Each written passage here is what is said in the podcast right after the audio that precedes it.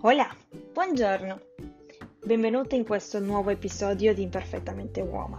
Oggi ti parlerò di che cos'è Imperfettamente Uomo. Mamma si nasce, è vero, ma anche una nuova donna nasce.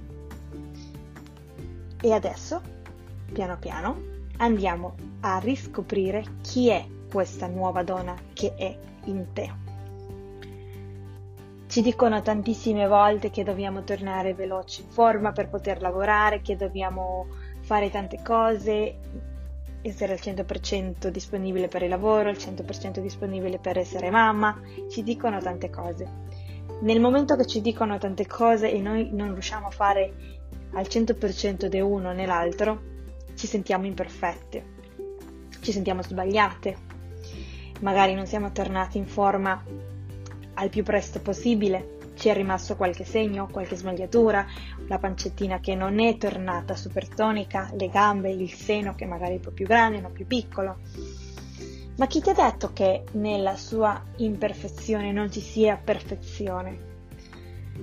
Imperfettamente woman, per questo motivo ha accettato di essere imperfetta per ritrovare la sua imperfezione riscoprendo questa nuova donna che è in te, ma essendo sempre una mamma, amando prima se stessa per poter amare i vostri figli, i nostri figli.